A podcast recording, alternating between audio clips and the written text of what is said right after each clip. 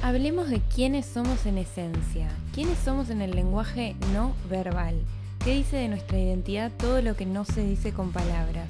En esta entrega invitamos a Martín Pettinati a que nos cuente todo eso que queremos saber.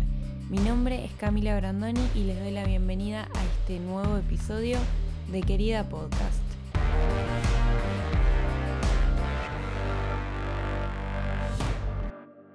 Hola Martín, antes que nada bienvenido a este espacio y gracias por haber aceptado la invitación a charlar un rato de quiénes somos en lo no verbal. ¿Qué tal? ¿Cómo estás, Cami? Muchas gracias a vos por invitarme. Antes que nada, como ya es costumbre, en este podcast voy a hacer una pequeña introducción de quién sos vos. Martín es comunicador y se especializa justamente en todo eso que atañe a la gran maquinaria de la comunicación, procesos de feedback, tipo de comunicación que se usa para liderar, comunicación interna, etc.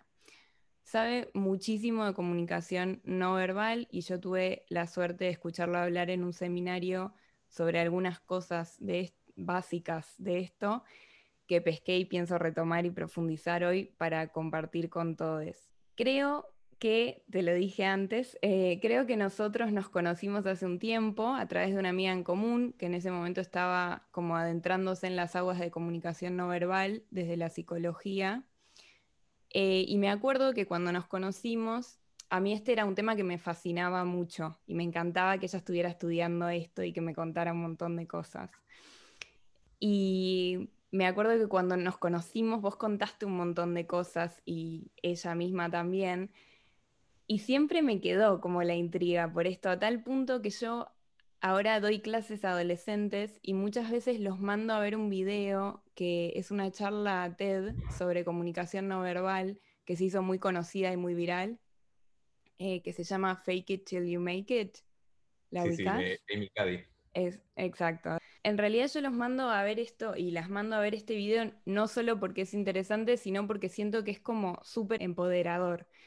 Eh, pero esta es una charla que se enfoca esencialmente en lo que dicen nuestras posturas, ¿no? Esta charla TED de nosotras y de nosotros. Entonces, para empezar, la primera pregunta es, ¿qué cosas componen la comunicación no verbal?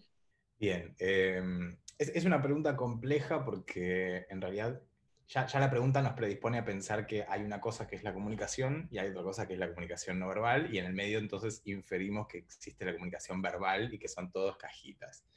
Y, mm, la realidad es que está todo como muy mezclado, eh, como que una cosa se, se, pega con la otra y se, se, influencian mutuamente, y nosotros le ponemos nombre para poder estudiarla y para decir, bueno, recorto hasta acá porque si no es infinito. Eh, entonces, de alguna manera, lo, gracioso sobre la comunicación no verbal es que todo lo que no podamos decir que es verbal, lo metemos en la caja de lo no verbal y son como las cosas a las que no les podemos poner palabras. Y tenemos ahí posturas, miradas, eh, gestos, eh, gestos con las manos, gestos con las caras, gestos con el cuerpo, maneras de posicionarnos. Eh, pero también entra el vestido, los tatuajes, las perforaciones, el peinado, las formas en las cuales organizamos el espacio y el tiempo, que también es algo que no solemos pensar, pero las, pausas y los ritmos son parte también de la comunicación no verbal. Eh, así que esa es un poco la, no definición de la comunicación no verbal. Me acuerdo que cuando diste este seminario eh, hablaste un poco de la comunicación paraverbal también. Sí, la, comunicación paraverbal eh, en general es es algo que desde los comienzos de Internet empezamos a, entender como una, cosa, una sustancia, una, dimensión de la comunicación que no estaba eh, muy, muy patente y que la empezamos a, incorporar con emoticones. Entonces, el emoticón, eh, que, también es una forma de, en el lenguaje escrito de darle forma a, lo que se dice a través de los signos de puntuación. Los signos de puntuación son como la primera forma, son el neandertal de los, de los emoticones y, después está todo lo que tiene que ver con eh, la presencialidad, que es el tono, el volumen, el ritmo y todas las cosas que están alrededor de la voz. Eh, entonces, por ejemplo, en, este podcast o en la radio hay verbalidad y hay paraverbalidad, muchísima, mm. eh, pero no hay no verbalidad. Más que, más que los manejos del tiempo, es, es muy difícil crear espacio y de hecho hay como toda una disciplina alrededor del mundo de la radio de cómo crear sensación de espacio cuando no está en el medio. Eh, pero la parabarabilidad tiene que ver con eh, los volúmenes y los tonos, con cosas que nosotros aprendemos a reconocer como, no, no me hables con ese tono, ese, ese, tono al que nos referimos es pura parabarabilidad. Total, se habla mucho de que eh, mejor no discutir, ¿no? Por mensaje de texto, porque nunca sabes con qué tono te está diciendo la otra persona. Sí, sí, sí. Em, y vos decís, en realidad, que en este podcast, es verdad, cuando nos escuchan no hay no verbalidad, ¿no? Pero sabes que hay algo muy interesante que es que yo estas charlas las le, le cuento a la gente, las hago por Zoom.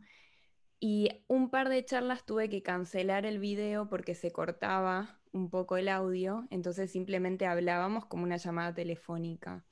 Pero hay algo que me parece que no se da de la misma forma que cuando puedo no cancelar el video como en este caso y cuando te estoy viendo. Siento que hay algo que igualmente incide en la, en la verbalidad, ¿no? Sí, em, dos cosas fundamentalmente. La primera es que en, esta, en, esta, en este video que nosotros dos vemos, pero el resto de la gente no, hay un montón de señales muy chiquititas que nos costaría horrores definir y ponerle nombre y ponerle un, marcarlas, están acá, pero que sabemos interpretar perfectamente que son los turnos del habla. Eh, mm. Y eso es parte de lo que se llama reguladores dentro de la comunicación no verbal. Los reguladores son gestos, miradas, formas de hacer que sí con la cabeza o que no con la cabeza para decirle a la otra persona, estoy de acuerdo, diciendo, seguí hablando, ahora me toca a mí, quiero pedir la palabra. Todo eso sucede en, en video y nosotros manejamos ese ritmo muy visualmente. Cuando apagamos el video, hay que depender de un montón de, de, cosas mucho más sutiles en el tono de la voz. Eh, y también ahí la paraverbalidad tiene que ver con si yo termino la oración hacia abajo o si la termino hacia arriba. Y si la termino hacia arriba, suele ser una pregunta o suele ser como una, una, un indicador de que voy a seguir hablando, mientras que cuando llego al final y bajo el tono, terminé. Y entonces vos sentís que, ok, ahora me toca a mí. Eh, entonces el audio y el video tienen esta, esta complementariedad que cuando las separás empezás a darte cuenta de que tu cerebro procesa por otro lado y esa es la segunda parte. Mm. La segunda parte tiene que ver con que no procesamos lo mismo a nivel visual que a nivel auditivo porque hay áreas del cerebro distintas operando. Eh, entonces de repente es como esto que dicen que la gente que pierde la vista de repente se le exaltan todos los otros sentidos y en realidad es como que empieza a laburar su cerebro en otras zonas, empieza a trabajar con otros, con otros costados eh, y se configura el mundo desde otro lugar. Claro. Sí, sabes que yo doy clases de inglés acá en España y no hablo nunca en castellano, excepto cuando hago uno de los ejercicios que es hacerles traducir. Y cuando les hago traducir, siempre hay un cortocircuito, porque muchas veces piensan que yo estoy haciendo una pregunta en castellano eh, y en realidad estoy diciendo una afirmación, entonces me devuelven una pregunta en inglés. Siempre, esto pasa siempre y es simplemente porque tenemos un acento muy distinto y como además nunca me escuchan, si bien reconocen y conocen muchísimo el acento argentino, como nunca me escuchan hablar en castellano, cuando de repente en una clase me escuchan, eh, todavía no pueden terminar de captar cuándo es una pregunta y cuándo es una afirmación por el acento. Es que eso tiene que ver con los marcos. O sea, nosotros tenemos marcos de, interpretación y de referencia para todo, si bien no somos conscientes de que están esos marcos. Pero interpretamos las cosas dentro de su marco y por eso la película de terror sabemos que es una película de terror y la podemos ver sin estar absolutamente aterrorizados, salvo algunos. Eh, pero sabemos que eso no es real. Hay, hay, un marco que suele ser el marco de la pantalla que nos dice eso está, pero no está. Hmm. Eh, eh, y el marco de referencia en el caso que vos nombrás es escucharte hablar en tu idioma original como para entender, ok, esto es una pregunta, así pronuncia las respuestas, así pronuncia las enunciaciones. Cuando ese marco de referencia no está, de repente están medio como a tientas, en tratando de interpretar cuáles son, tipo, esto, cómo lo dijo, qué, qué significa, cómo lo tengo que interpretar. Y esas también son cosas muy interesantes de ver en, las, los desajustes de comunicación entre gente que habla el mismo idioma, pero diferentes dialectos, diferentes eh, acentos regionales, es súper interesante. Sí, súper. Em, te comentaba al principio que este podcast, bueno, cuando te invité, que este podcast va un poco de quiénes somos en los distintos escenarios en los que nos toca actuar. Y estos días que estuve pensando mucho en este tema de la comunicación no verbal, o de lo que conocemos como la comunicación no verbal, pensaba que tal vez la respuesta a esta pregunta en este caso es la menos, la que menos se puede esconder, ¿no? Porque siento que hay algo de la comunicación no verbal que está muy ligado a una identidad en la que ya no es tan fácil cambiarse la máscara, ¿no? Que, seguramente es una máscara como todo, pero es una máscara como un poco más pegada a la piel de alguna forma, ¿no? Y en el seminario al que yo asistí, eh, este en el que me conecté, vos trajiste una frase de Paul Ekman que me encantó, que dice, los pensamientos son privados, pero las emociones no. Y a raíz de eso también estuve pensando un poco todo eso, ¿no? Que tal vez la respuesta es somos quienes somos literalmente. Entonces te pregunto, ¿qué cosas podemos controlar y qué cosas no de la comunicación no verbal? Eh, es, muy difícil poner un límite entre qué podemos controlar y qué no. Eh, pero digamos, hay, hay un juego muy interesante entre la conciencia y el cuerpo y nosotros solemos, solemos entender porque también, como entendemos con el cerebro, tenemos el sesgo del cerebro, ¿no? Y pensamos que el cerebro comanda todo, eh, porque el mismo que nos da la información sobre nosotros mismos es el mismo cerebro. Entonces el cerebro se cuenta a sí mismo una historia en la que es el protagonista, y muchas veces no lo es, eh, pero digamos que en, cierto, en cierta forma podríamos decir que hay, hay un, un, determinado espectro de cosas que podemos controlar a través de la conciencia. Nos volvemos conscientes de que está ahí y lo podemos operar, como fuera la respiración. De repente vos podés hacerte consciente sobre tu respiración y decir, bueno, estoy muy acelerado, bajo, o estoy muy arriba, o estoy muy abajo y tengo que, volver a subir. Eh, y hay un montón de ejercicios de respiración para relajarse, para dormir, etc. Eh, y después si vos soltás esa conciencia, la respiración igual sigue por su, por su cuenta y ahí es donde está el cuerpo operándose a sí mismo sin intervención de la conciencia es muy difícil poner el límite sobre qué cosas podemos operar conscientemente y qué no, eh, que van desde algo súper banal como decir, bueno, hay gente que puede mover las cejas y gente que no. Eh, por más que vos sepas conscientemente que si quiero subir mi ceja, no la podés subir. Eh, y después hay cosas que ya tienen que ver con cuestiones bastante más, más, más grandes, como los ataques de ansiedad y como cosas que son el cuerpo tratando de defenderse de algo que el cuerpo identifica y la conciencia no. Entonces se produce ese desajuste entre, como que de repente vos sentís que se te dispara una alarma y no ves fuego y no ves peligro y decís, no sé de dónde viene esto. Eh, entonces hay muchas cosas que el cuerpo hace sin que la, la conciencia sepa, sin que el cerebro se dé cuenta. Y, eso va un poco también con quiénes somos en realidad. Hmm y nos pensamos como que somos una conciencia, un cerebro pensante y racional y súper ajustados a leí este libro y me encantó la filosofía de este libro, entonces ahora soy esta filosofía. Y eso es muy superficial, una capa muy de arriba y abajo hay un montón de cosas que traemos desde, eh, desde la infancia, desde, cosas que nos marcaron y que nos, nos ayudan a, navegar el mundo. Eh, por ejemplo, si vos cuando sos muy chiquito llorás y tus padres te atienden en las necesidades que tengas, llega un punto de tu desarrollo en el que vos tenés que aprender que no es la única forma de, solucionar problemas.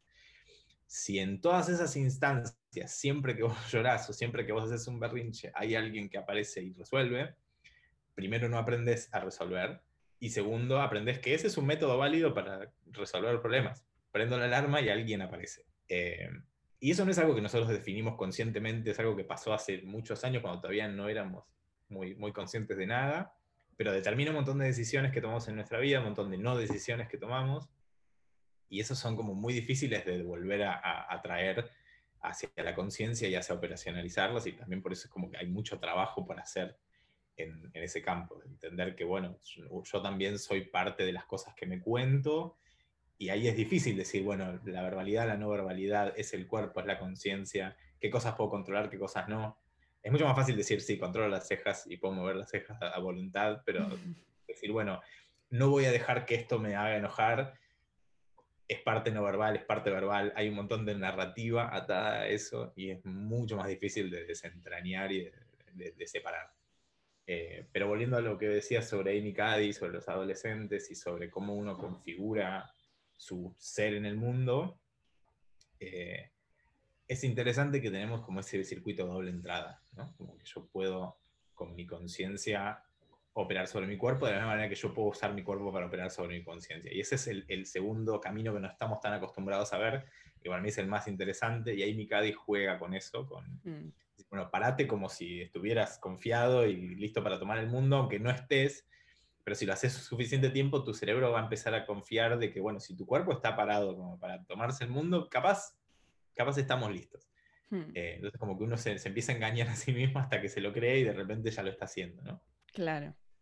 Y con respecto a eso, ¿cuánto de la comunicación no verbal hay de universal y cuánto hay de cultural?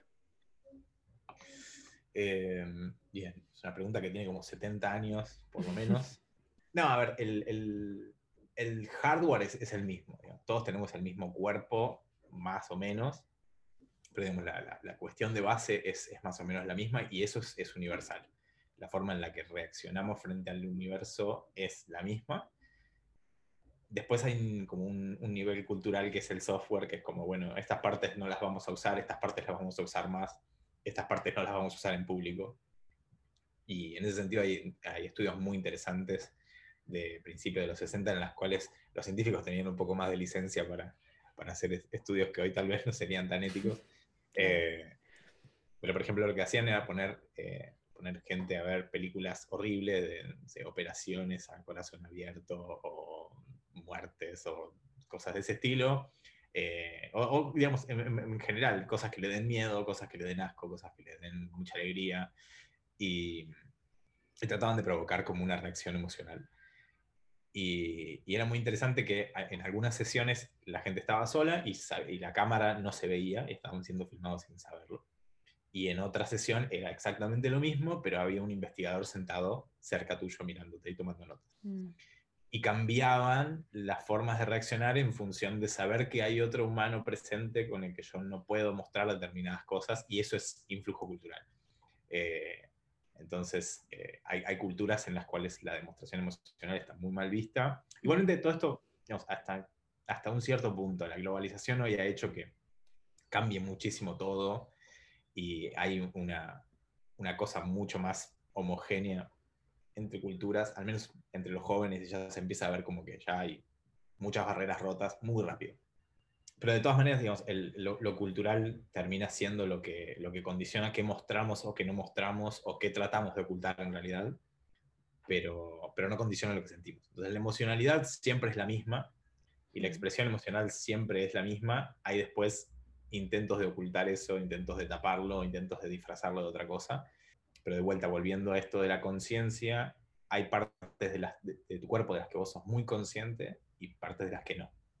Y en general, la, regla más o menos general que aplica es que desde la cabeza hacia los pies sos más a menos consciente.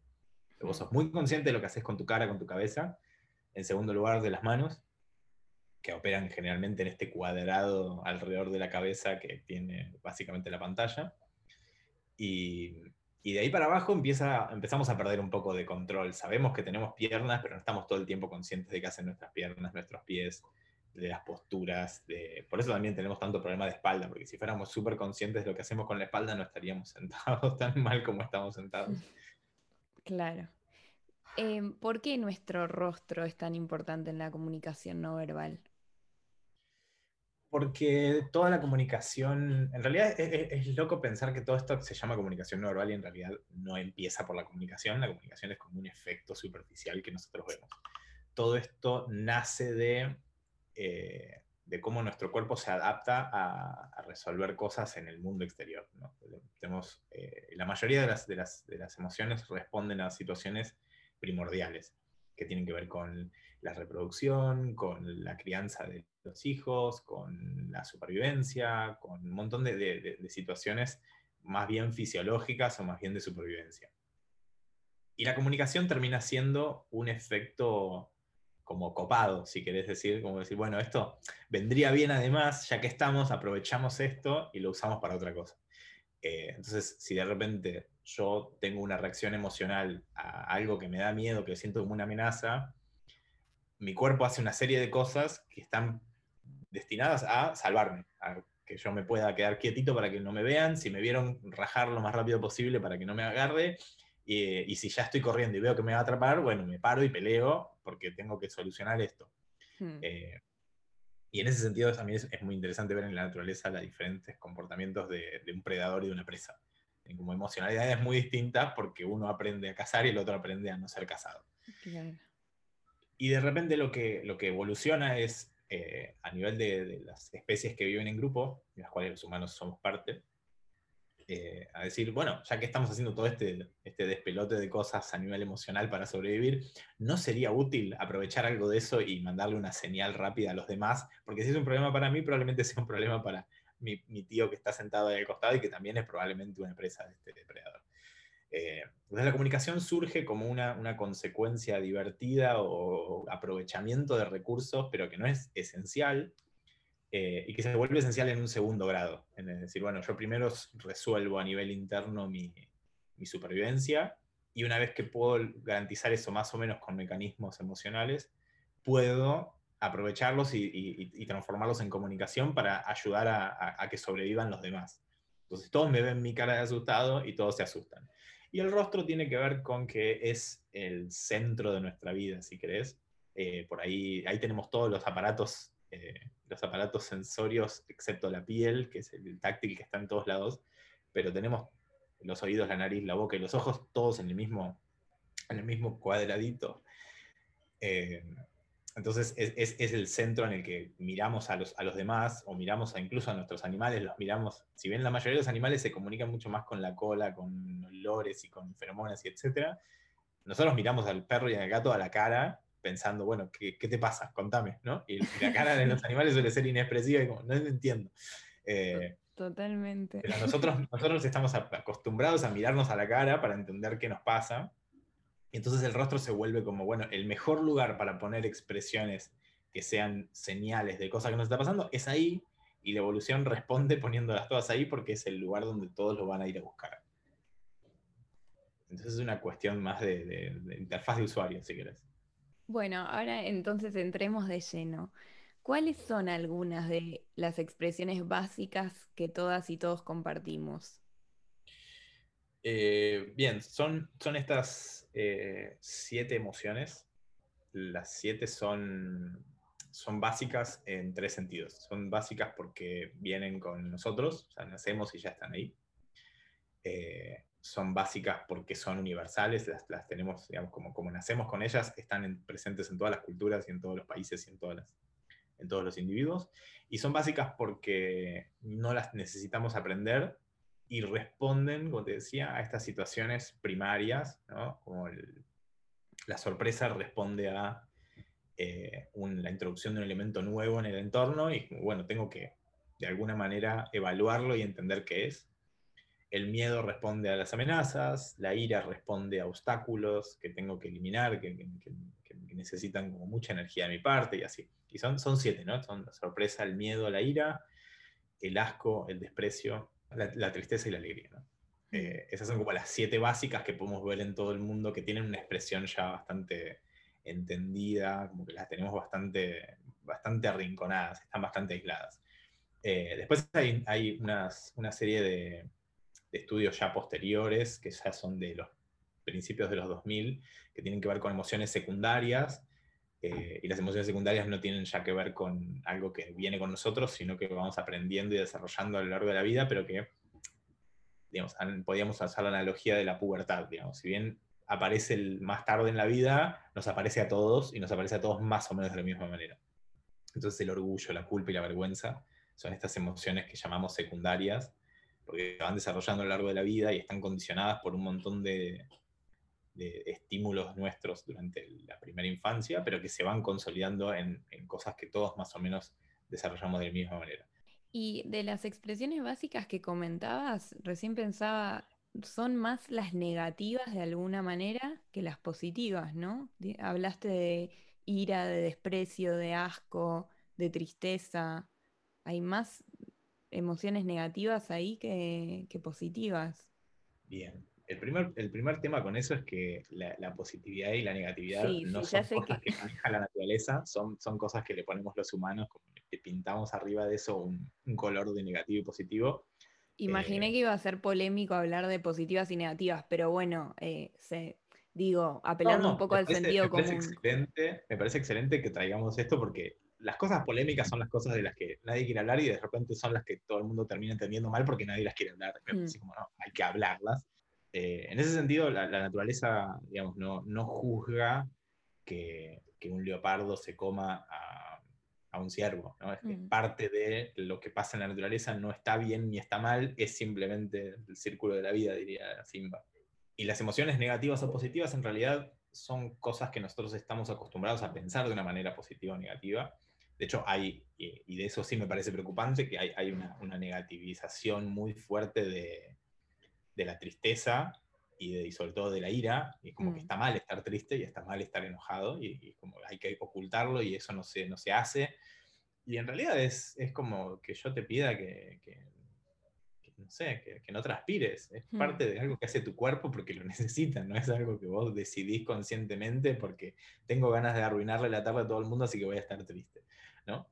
Sí. Y, me parece que de a poco se va como poniendo en tela, o sea, arriba de la mesa, de decir, bueno, esto es algo que le pasa a los humanos, le pasa a todos, no, no, es algo negativo. Mm. Eh, sí es cierto que la mayoría de las... Eh, la mayoría de las cosas que evolucionamos como mecanismos son mecanismos de defensa porque son los más importantes para sobrevivir. Eh, después las positivas, digamos, si querés, son menos críticas, si bien hay, hay, como beneficios secundarios derivados de, cosas como la alegría, que si quieres ahora charlamos un poco más en detalle, eh, pero no tienen una, una, cuestión tan urgente de, esto me sirve para sobrevivir en una situación límite. Claro. entonces, primero que nada, sí, no, no, hay, no hay negativas en sí, pero si las quisiéramos ver como negativas son porque responden a algo que es eh, un peligro inminente o una, una, cosa tóxica del ambiente, como en el asco. El asco, digamos, es una, emoción que nos permite rechazar cosas, sustancias negativas porque son peligrosas. Eh, entonces, cuando olemos carne descompuesta, por ejemplo, eh, las reacciones de asco porque nuestro cuerpo necesita algo que nos pare en, en, el, en el momento y diga, no, alejate de acá porque esto es peligroso. Claro. Eh, claro, e, en, ese sentido las expresiones estas básicas entonces sí podríamos decir que están más ligadas a cierto instinto de supervivencia y el instinto de supervivencia siempre es un poco, bueno, no siempre, pero tiende a ser un poco defensivo, ¿no? tiende a ser un poco como de resguardo. El, tema es que vos digamos, una vez que reaccionás a, algo que es, que es, potencialmente peligroso o que, o que, tiene algún componente de algo que requiere tu atención, eh, es útil comunicarlo a los demás, es mucho más útil que comunicar cualquier otra cosa. Claro. Porque es urgente. Claro. ¿Y podemos hacer un recorrido por más o menos cómo son estas? Es una pena, eh, en parte es una pena estar haciendo esto en un podcast, porque siento que es mucho más interesante poder verlo, ¿no? Pero vamos a usar un poco la imaginación. ¿Podemos hacer un recorrido de cómo son las expresiones faciales en estas emociones básicas? Eh, sí, hagamos todo lo posible por ser descriptivos al, extremo. Eh, la sorpresa es una, es una emoción que, que responde a, a, un elemento nuevo que se introduce en el, en el, ambiente. Es la más rápida, es la más breve, es la más fugaz y generalmente es, toda la cara se abre, se abren los ojos, se abre la boca, hay, hay, mucha relajación porque todavía no, no sabemos si es algo negativo o positivo, pero si es abramos todos los canales y entremos toda la información que podemos para, para tratar de entender qué, qué es este nuevo, este nuevo elemento. O sea, por eso abrimos todo, por eso abrimos los ojos, la boca, los, si pudiéramos los oídos, ¿no? Como estamos absorbiendo información. Es, este, este, emoticón de todo está como redondo, abierto. Eh, incluso se abren las, las, fosas nasales, si bien es lo que menos percibimos, porque como está todo lo demás tan grande, abierto, no percibimos que las fosas nasales se abren, pero también lo hacen. Eh, y es eso, es juntame toda la información posible para entender qué está pasando. Eh, muy como los principios de COVID, ¿no? Hay que saber qué está pasando, hay que juntar mm. información, hay que buscar, buscar, buscar, buscar. buscar. Eh, entonces, muy rápidamente eso declina en lo que sí podríamos decir una, emoción positiva una emoción negativa. Una vez que evaluamos qué es esta cosa nueva, ¿es una cosa nueva buena o es una cosa nueva mala? Si es una cosa nueva buena, hay alegría, hay qué bueno esto, lo volvemos a tener. Y si es algo malo, vamos a tener miedo o lo que fuera. Eh, el miedo, entonces, es la, segunda, en, esta organización completamente arbitraria que yo hago de las emociones, la segunda es el miedo, el miedo se caracteriza por, eh, por percibir algo que está por cambiar rápidamente nuestro, nuestro estado. Entonces, no es necesariamente una amenaza en términos físicos, pero sí es una amenaza en términos de eh, yo estaba acostumbrado a esto y ahora de repente no va a estar más. Eh, y, eso se vio muy claro con la pandemia, ¿no? Como hmm. hay, hay, un miedo fuerte de peligro inminente real de contagiarse o de contagiar a otros. Y hay un miedo un poco más difuso de no poder volver a la normalidad a la que yo me había acostumbrado. Eh, y, el, y el, la emoción de base es la misma, hay diferentes intensidades, pero la emoción de base es la misma, es voy a perder algo que, que, que, me, que, a lo que estaba acostumbrado, que puede ser mi salud y mi bienestar físico, o puede ser mi salud mental y mis costumbres. Claro. Eh, lo interesante del miedo es que es una situación, es una emoción que se proyecta hacia el futuro. Mm. Siempre estamos pensando algo que está por venir, que está inminente, que está por pasar, pero siempre es algo que todavía no ocurrió. Claro. Sí, yo hablaba con algunas personas eh, durante la cuarentena, sobre todo durante la cuarentena más rígida que hubo acá, em, que yo decía, claro, es muy difícil porque estamos todo el día con miedo. Y algunas personas me decían, bueno, yo igual no tengo miedo. Lo que me estaban diciendo era, yo no tengo miedo de contagiarme. Pero obviamente que estaban lidiando con un montón de otros miedos. Miedo de no poder ver a su familia, miedo de quedarse sin trabajo, uno de los grandes miedos de este año, creo. Eh, miedo de no conseguir trabajo. Miedo de, sí, de que no vuelva la, la vieja normalidad. eh, ¿no? Como que siento que limitamos mucho el tema del miedo durante este año a, bueno, al miedo a contagiarse o al miedo a enfermarse. Y en realidad es un año de mucho miedo por muchas otras cosas. Y el, la contracara de eso, no sé si la contracara, pero como la, o sea, si estamos proyectando hacia el futuro, algo que está por pasar y que es inminente. Cuando ya pasó, nos pasamos al lado de la tristeza. Y es efectivamente esto que teníamos miedo de perder, lo perdimos. Hmm. Y, y, podríamos definir la angustia como una combinación de las dos cosas, de decir, perdí algo y voy a seguir perdiendo y, siento que no va a terminar, que no veo el final de esta cosa de seguir perdiendo estabilidad y, y esa cosa muy profunda de sentir que, que, que, todo lo que tengo sólido se está poniendo frágil. Eh, y eso ya, ya, tiene una combinación más de hacia el, hacia el pasado y hacia el futuro. Como que también se, se, suele pensar que mirar hacia el futuro es ansiedad, mirar hacia el pasado es depresión, y como que es ese, ese arco de te vas por un lado para el otro. La angustia está asociada a las dos cosas. Estoy tironeado por sentir que estoy perdiendo, que ya perdí, y que encima voy a seguir perdiendo, y es como que se, se extiende esa tristeza en el tiempo. ¿no? Eh, ¿Y la tristeza en el rostro cómo se ve? Pucherito. La tristeza en el rostro es... Eh, se suben las, las, caras internas de las cejas, digamos, se, arma como ese, ese, techito a dos aguas arriba de, de, los ojos y, y, la frente se arruga también en el centro por misma acción de esos músculos. Eh, toda la cara como que se tiende a, a relajar, pero hacia abajo eh, literalmente se deprime. Mm. Y, hay como un componente de, levantar el mentón a penitas, que es lo que forma ese puchero que también reconocemos mm. como, como, el pre-llanto, ¿no? Como esa cosa de, que se, se, nos está por largar a llorar. Eh, ¿Y el miedo? El miedo es todo tensión, el miedo es absoluta tensión, toda la cara está tensionada, también hay mucha apertura porque estamos tratando de evaluar qué es lo que está pasando, pero entonces se abren los ojos, se abre la boca, pero todo está tenso, entonces eh, los párpados están tensos, la boca está tensa y como que se abre hacia los costados. hay como una sonrisa medio rara de... Mm. parece que la boca se abre, se como un buzón. Eh, y fundamentalmente es, eso, es mucha apertura pero muy tensionada porque ya hay como una sensación de perder el equilibrio. De hecho, cuando la gente se cae, tiene la misma cara de terror que cuando aparece Chucky en la, en la, pantalla. Es la misma exacta cara, porque el miedo está relacionado con esa pérdida de, estabilidad. Yo estaba acostumbrado a algo y de repente eso se, está, por, se está por ir. Eh, es, la pérdida del equilibrio, literalmente. Y después, pensando un poco en el duelo, la ira, ¿no? Bien, la ira en realidad es, eh, es mal entendida porque le pusimos este nombre de ira.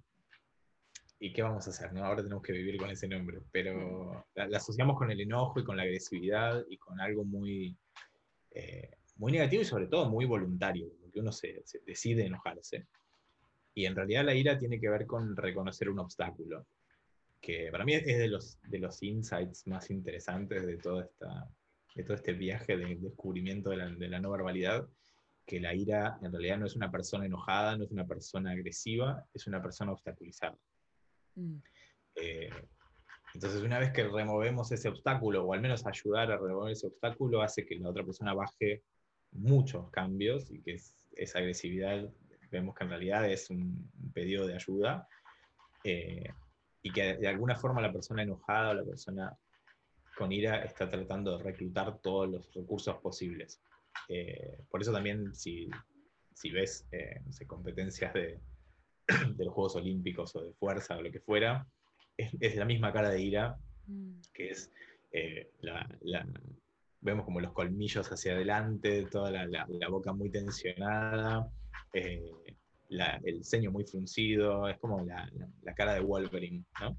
Es verdad. Y, y, tiene que ver con que estás reclutando todos los, toda la fuerza que tenés y todas las, las energías que tenés y todos los recursos disponibles para remover ese obstáculo. Entonces, desde levantar 200 kilos hasta, o levantar esas madres que, de las historias que levantan el auto para salvar a su bebé, eh, hasta enojarte con un problema que no te sale de, matemática o, o, frustrarte en una, en, una, en una, discusión, todos tienen que ver con eso, con eh, identificar un obstáculo y reclutar todos los, los, eh, los recursos posibles para tratar de correrlo de nuestro camino. Mm. Entonces es súper interesante que uno cuando, cuando ve a alguien enojarse se enoja y, hace esa escalada de ira que va subiendo y que vos te enojas, yo me enojo más y gritas y vos yo grito más y se, va escalando. Porque cuando vos te obstaculizás y te pones mal, yo siento que eso también me obstaculiza a mí y escalamos. ¿no? Y Tiene en realidad, si en ese momento tenemos la claridad mental para decir, ok, esta persona está obstaculizada, está reconociendo algo, ¿cómo me puedo asociar? ¿Cómo puedo ser su socio en la remoción de este obstáculo? Eh, de repente se destraban muchas, muchas discusiones, se mm. destraban muchos debates, se destraban muchas relaciones que hace mucho tiempo están estancadas y entrincheradas. Y simplemente es reconocer que el, obstáculo es otra cosa y que está fuera y que lo podemos ayudar a, a quitar del medio. Muy distinta la ira del desprecio, por cierto. Sí, la ira también tiene mucha tensión en la cara, mientras que el desprecio está muy relajado. Mm. Eh, es súper divertido además pensar que el desprecio, nosotros como le ponemos este nombre de desprecio, lo pensamos como algo maligno y como la persona que tiene desprecio es una persona mala. Sí, total. Y, en realidad no, en realidad el desprecio eh, tiene, tiene como dos caras. Por un lado tiene la, tiene la cuestión de, evoluciona como un mecanismo de, como si fuera una válvula, ¿no? Para, para bajar la presión. Entonces tenemos que pensar en animales salvajes o los primeros humanos que de repente están peleando por algo y hay que matar al otro para ganar. Y eso hace que las poblaciones se diezmen muy rápidamente, porque hace cualquier cosa corres peligro de muerte o tenés que matar a otra persona. Y el desprecio nace como una especie de mecanismo que permite visiblemente decirle al otro, eh, yo estoy para otra cosa mejor, me merezco algo más arriba, ¿no? esto me queda chico, ¿no? Eh, entonces de repente matar a una persona es bueno, yo ya, ya lo vencí, ya gané, no, no, tengo por qué, no tengo por qué matarlo.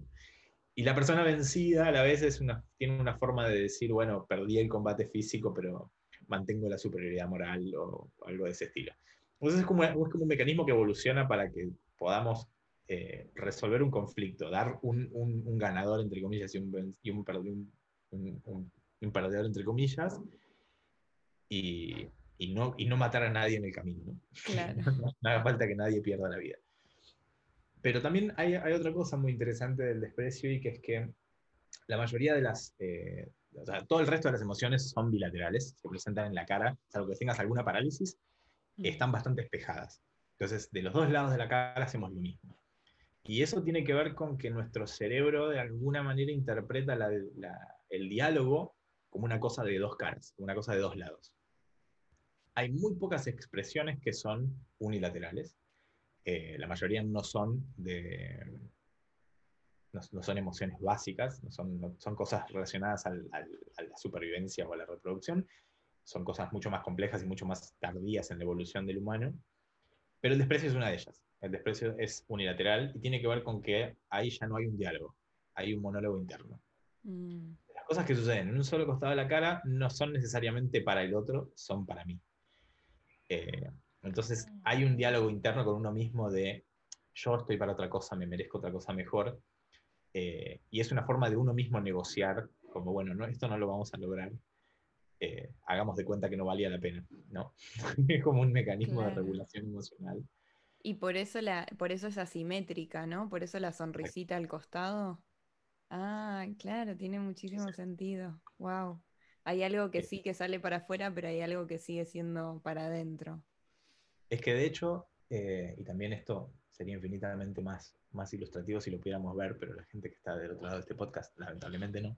Eh, los, invito a que busquen en Google imágenes sobre el desprecio. Eh, en general tenemos, hay emociones que se proyectan hacia afuera eh, y vemos como una dureza mucho más, más presente en la mirada. La mirada se pone mucho más dura cuando estamos fijando la mirada en un objeto. Y hay miradas como blandas, que son que no están posadas en nada, que son como esta mirada de melancolía de gente mirando por la ventana del tren, como añorando, ¿no? Esa, esa mirada blanda. Eh, y que no está posada en ningún objeto, y esas en general tienen que ver con el diálogo interno, con estar muy sumido en, el mundo propio, ¿no? Y el desprecio eh, en general no tiene una, una. Uno no mira a otra persona y dice, te estoy despreciando. En general, el desprecio es algo que uno se dice a sí mismo y entonces no posa la mirada en nadie, sino que uno mismo se auto se autoconvence de que esto no vale la pena para, para, para mm. seguir peleando. Eh, también, es, es, es, es, sin duda es una emoción que es, hay que tener cuidado cuando la, cuando la identificamos. Hay estudios muy, muy interesantes sobre las parejas que, que, que se muestran desprecio, que se hablan con desprecio, tienen un, mm. un, un, ritmo de vida muy cortito, pero lo interesante de esos estudios era que los podés ver en 30 segundos de interacción y, traían gente random de la calle y decían, bueno, vos vas a mirar 30 segundos de este video y me tenés que decir cuánto te parece que va a durar esta pareja. Y la gente, básicamente es una lotería, pero terminaban teniendo un, rango de, de, acierto de más o menos el 80-85%. Era muy, muy fuerte. Y eran como esto, eran formas en las que una persona trata a la otra pensando, yo me merezco algo mejor. Y cuando, cuando aparece esa mirada de desprecio, automáticamente sabes que esa persona va a estar pensando, en algún momento esta relación me va a quedar chica. Mm. Eh, y es súper interesante todo lo que, lo que decimos sin darnos cuenta y que, y que, la gente lo puede, lo puede pescar sin darse cuenta de que lo está pescando. O sea, no saben dónde lo ven, pero saben que está ahí. Más, duró como 20 años. Wow. Claro, porque después había que ver si se separaban realmente o no. Claro, claro, claro, Espectacular, espectacular. Además, eh, originalmente creo que miraban un, un fragmentito de un minuto y después al final creo que eran 15 segundos. Cada vez ves menos y sabes más. Eh, y eso dio origen a todo lo que se llama thin slicing, que es como que uno puede, puede interpretar cosas muy grandes a partir de un fragmento muy chiquitito de información. Después si me lo pasas, lo podemos compartir con quienes estén escuchando también, si, si es de acceso público. Sí, sí, total. Dale, buenísimo. Nos queda entonces el asco y la alegría. Una de las que a mí me pareció más interesantes es la del asco porque como que se entiende perfectamente cómo está ligado el rostro a lo que estamos intentando hacer, ¿no? Sí, en el asco se cierra toda la cara, ¿no? Se cierra la boca, se cierra la nariz. De hecho, por eso vemos como que se arruga toda la nariz. Mm. Eh, es un músculo que se llama corrugador de la nariz, muy, muy literal. Eh, y se cierran también los ojos. En el asco muy extremo se cierra todo, es absolutamente clausura. Eh, y algo que se ve por esa misma acción de los músculos es que la, boca se pone como en una M. ¿no? Porque como corrugamos la nariz, se hacen estas cosas mm. Que, a veces muestran los colmillos o qué sé yo. Eh, y a veces a mí me pasa, por ejemplo, que cuando yo hago cara de asco siempre saco la lengua, como que siempre hago así. Es que también te estás, tratando de escupir eh, algo que es eh, que hay que sacarlo, ¿no? Ya tenés la sustancia tóxica en la boca, escupís, escupís. Los nenes también hacen esto de el, el, gesto de escupir. Sí. Eh, como, como, que hay que sacarlo, ¿no? Esto es feo, malo. Pero decías algo muy interesante del asco, que es que es peligroso también, ¿no? Es que el asco está dirigido a las cosas. Eh, mm. El desprecio todavía, si bien tiene toda su mala fama, el desprecio sigue dirigido a personas, a individuos, y el asco está dirigido a cosas. Y cuando nosotros vemos una persona con asco, es un muy buen síntoma de que la despersonalizamos, de que dejamos de pensarla como otra persona y la pensamos como una cosa, y las cosas se pueden eliminar. Eh, entonces, eso es lo peligroso del asco. Cuando el asco está dirigido a cosas, sustancias o lo que fuera, está ok, es parte de la supervivencia.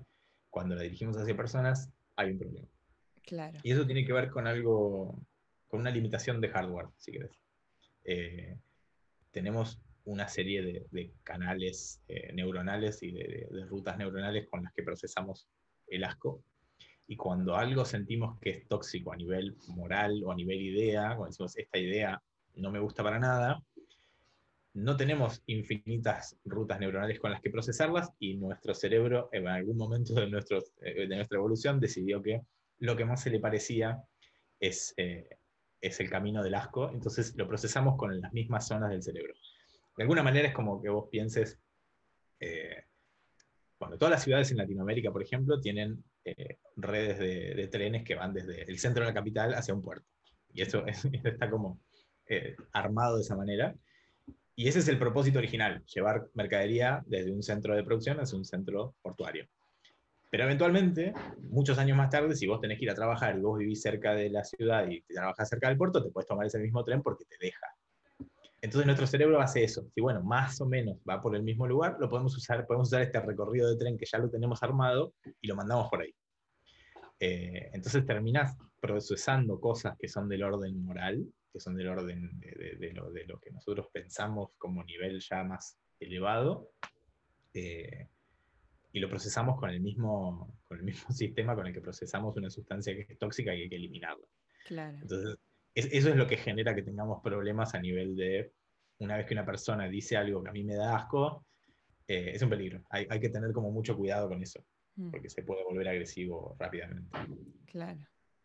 ¿La alegría? Y la alegría es, eh, es la más linda y es definitivamente la emoción más compleja de todas. Es una emoción que no tiene ninguna otra, ninguna otra especie. Eh, y acá es donde yo me, me, gano la enemistad de la gente que, dice, mi perro cuando me ve sí está alegre. Eh, no en los mismos términos. No en los mismos términos, definitivamente. Eh, la alegría es, una emoción profundamente humana porque tiene una cuestión de, como decíamos antes, de reciprocidad proyectada hacia el futuro. O sea, es nosotros vamos a tener esta relación de afabilidad y de cooperación y la vamos a extender hacia el futuro. Vamos a ser socios de acá en adelante. Y, todo lo que está asociado con el compartir tiene que ver con yo comparto hoy con vos para que vos mañana compartas conmigo, y si vos compartís hoy conmigo, yo mañana voy a compartir con vos, y hay una cosa de mutua reciprocidad que se extiende en el tiempo. Eso lamentablemente los animales no lo pueden hacer, así que es, eso, a eso nos referimos con que la alegría es profundamente humana, con que crea lazos que se extienden en el tiempo. Eh, es sumamente compleja porque va desde cosas que mm, se ve un meme y apenas largo un poquito de aire por la nariz y me divirtió. Mm. Hasta cosas profundas como volver a ver a una persona que no ves hace 10 años y te encontrás en el aeropuerto y sentís que te tiembla todo el cuerpo y te, te rompes en llanto y lo querés abrazar. Hay, hay un espectro enorme de alegría, hay alegría vicaria del estilo de eh, un equipo de fútbol metió un gol y yo siento que algo adentro mío pasa, si bien no tengo nada que ver con eso y estoy completamente desconectado, pero yo decidí invertir mis recursos emocionales en, la performance de ese equipo y como les va bien, entonces yo siento que gano algo que no que gano en realidad. Es muy, muy compleja, es súper eh, súper intrincada y lo loco es que todo lo expresamos más o menos con una sonrisa y en variables de sonrisas, pero en realidad es algo que sucede en todo el cuerpo Eh, ese, ese, estallido de alegría, sobre todo el, el, grande, lo sentimos hasta en las uñas de los pies. Sin duda. Eh, ¿Y por qué la sonrisa?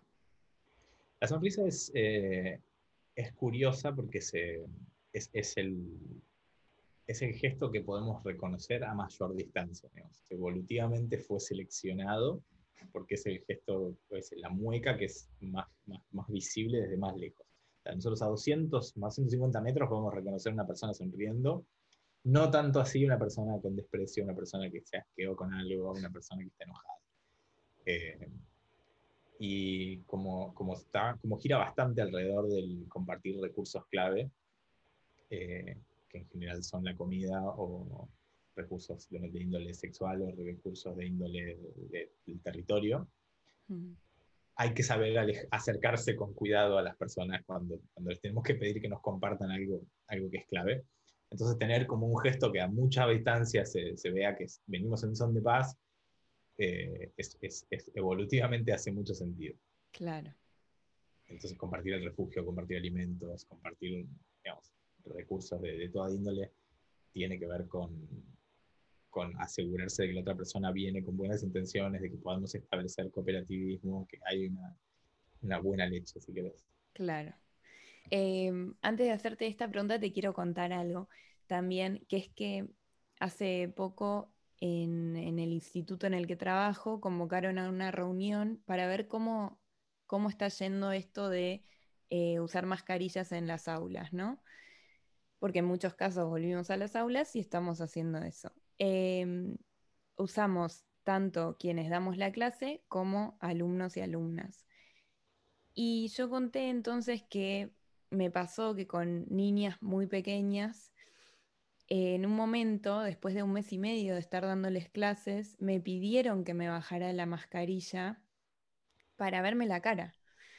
Y entonces dije, bueno, voy a tomar distancia, como me aseguré de que todo fuera em, con extrema seguridad y me bajé la mascarilla por un segundo para que la vieran y estaban sorprendidísimas y una de ellas me dijo como, wow, esa es tu cara.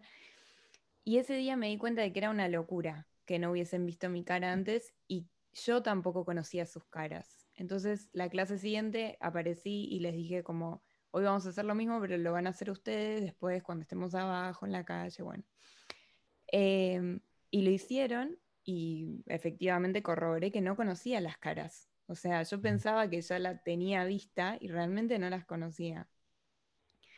Em, y mi aporte a esta reunión del trabajo era justamente todo bien con dar clase con mascarilla, entiendo que es la necesidad en este momento, pero en algún momento asegúrense de conocer a la cara de, de las otras personas y que sus estudiantes también puedan conocer su cara. Em, me parece muy fundamental. Y estuve pensando mucho en este tema y pensé que también estoy aprendiendo a reconocer, creo que toda la gente que trabaja con personas y que tiene que usar una mascarilla está aprendiendo a reconocer los gestos desde la mirada, como mucho más sutilmente. Ahora yo reconozco sonrisas eh, con los ojos, pero de una manera mucho más sutil. Reconozco cuando están tristes o cuando están frustrados, también solo por los ojos. Y supongo que eso nos está pasando a todas las personas y bueno, más a quienes trabajamos de, esto, del contacto con la gente.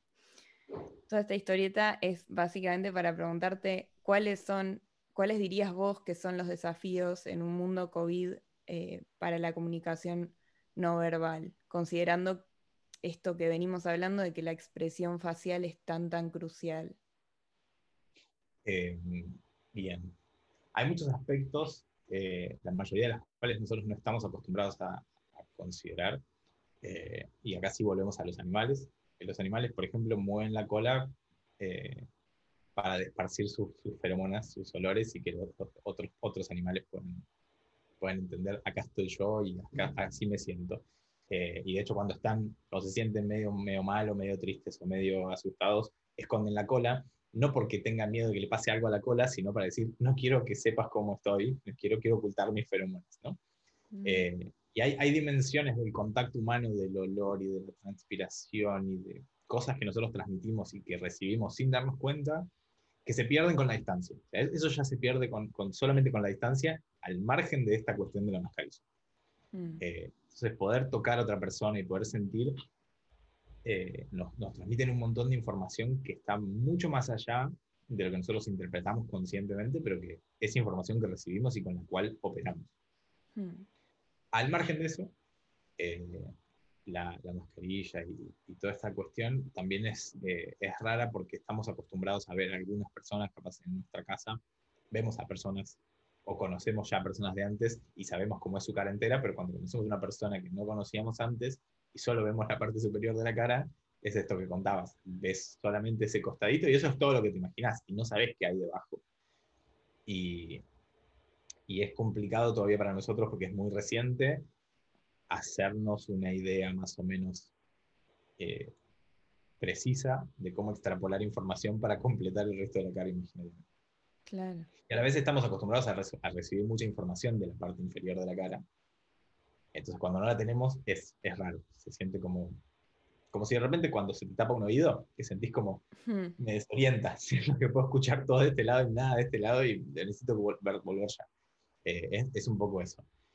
Eh, y por otro lado, el, esta cuestión de la remotitud y de trabajar a través de una pantalla y de, y de, conocer gente a través de una pantalla, crea toda otra, otra forma de interacción hay, diferentes maneras de, interactuar que tienen que ver a veces con esto que decíamos al, principio de si solamente te escucho o si te veo y te escucho. Mm. Eh, hay como muchas cosas que se pierden ahí y que tenemos que reponer. Y, me parece que es súper importante hacer foco en que reponer no necesariamente significa hacer exactamente lo mismo. Y hoy algo que me parece divertido, que no es divertido, es preocupante, pero es, es divertido verlo, eh, es esta cuestión de que queremos reponer todo lo que pasaba en una reunión personal en Zoom o en Google Meet o en lo que fuera, ¿no? Y como decir, bueno, hay que hacer exactamente lo mismo que hacíamos. Y la realidad es que no, la realidad es que esto es otra cosa, es una forma de reunirnos, pero no es la reunión cara a cara. Eh, si es una reunión de trabajo, si es una reunión familiar, si es un cumpleaños, es distinto, opera de otra forma. Mm. Y, y las cosas que tenemos que reponer son no, no los actos sino las, los significados, las, las, transferencias de sentido, los gestos, no como gestos corporales, sino como gestos de, interpersonales, de, mm. ser atento con el otro, de escucharlo, etc. Y mm, me parece que ese es el desafío más interesante o el más importante que tenemos que resolver, es cómo crear una interacción que se sienta auténtica, que se sienta humana, que se sienta cálida, sin hacer lo que hubiéramos hecho en otro lugar. Totalmente. Martín, muchísimas gracias por habernos compartido toda esta data hermosa sobre quiénes somos cuando no tenemos el control tan afilado de poder poner y sacar estas máscaras. A mí me encantó porque siento que es una de las respuestas que más se acercan a quiénes somos realmente. Dejamos toda la data también para que la gente te pueda seguir y da seminarios muy seguidos también, ¿no? cuando, cuando puedo, cuando me hago un ratito, me gusta. Me gusta Bien. Bueno, muchas gracias y a seguir escuchándote. Muchas gracias a vos. Esto fue Sin Palabras, la octava entrega de Querida Podcast. Mi nombre es Camila Brandoni y nos volvemos a encontrar el martes que viene con más preguntas sobre quiénes somos, esta vez del otro lado de la moneda.